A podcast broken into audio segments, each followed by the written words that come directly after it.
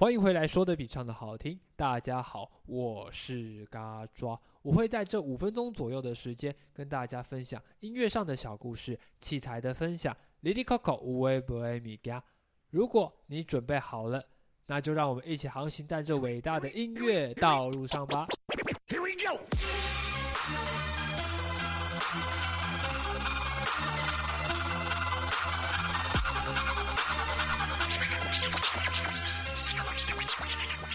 在二期俱乐部里面有讲到，超脱合唱团的主唱患有忧郁症，而在今天，很多文艺青年也说自己有忧郁症。那今天要来说说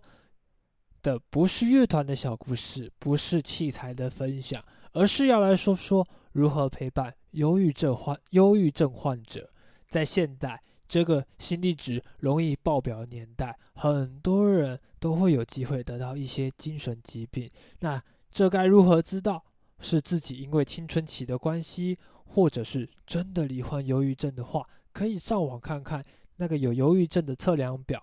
那如果不幸身边的人已经患有忧郁症，我们该如何陪伴与治疗呢？那首先我要把忧郁症当做肠胃炎来说说，你想想看。今天你已经得到肠胃炎了，在厕所非常非常的痛苦，已经拉到那个肛门呐脱皮呀，啊擦屁股已经擦到那个已经烧起来了。可是你身边的人说啊，干你他妈已经昨天吃一些不干净的东西，哎加油哎，你一定可以熬过这个的。哎，你为什么会拉肚子呢？像我肠胃他妈超健康的，我绝对不会拉肚子。你会有什么样的感觉？是不是有一种别人在可怜你，可是却没有任何一点安慰的意思，甚至有一点鄙视你？你瞧瞧看，你的肠胃有够烂，像我都不会拉肚子这一句话，对，是的，忧郁症患者也不会想要听到加油，你一定不会再忧郁了，你一定是他妈玻璃心才会忧郁。来，你要学学我，我很开朗，所以我很忧郁。你想开一点。其实事情没有这么难，那这几句话来说，其实都是蛮伤害他们的。所以，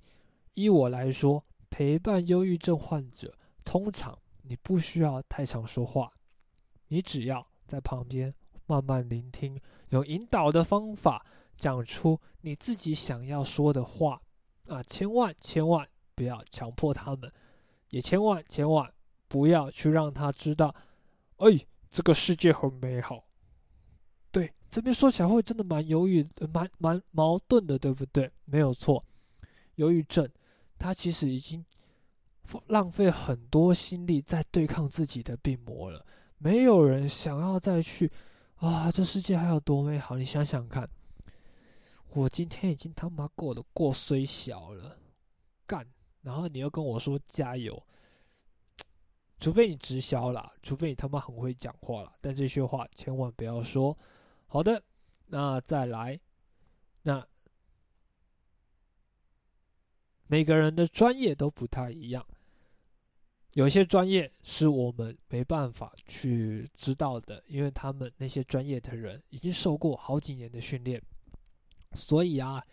如果真的遇到你不知道该怎么解决的状况之下，或者是忧郁症突然急性复发，请马上带他到医院急诊。这个是非常重要的事情，千万不要在他已经在那边发抖了，然后在那边说加油，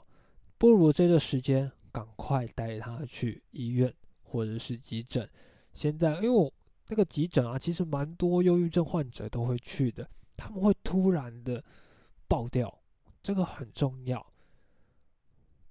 所以啊，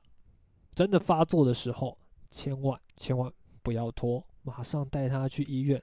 打个针，他们会打镇静剂，让他慢慢的缓解下来。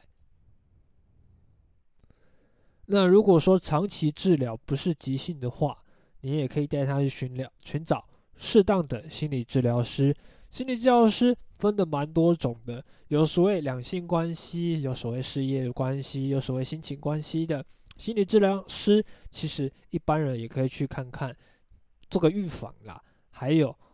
找专业的医生来做药物的控制特别特别要注意一件事哦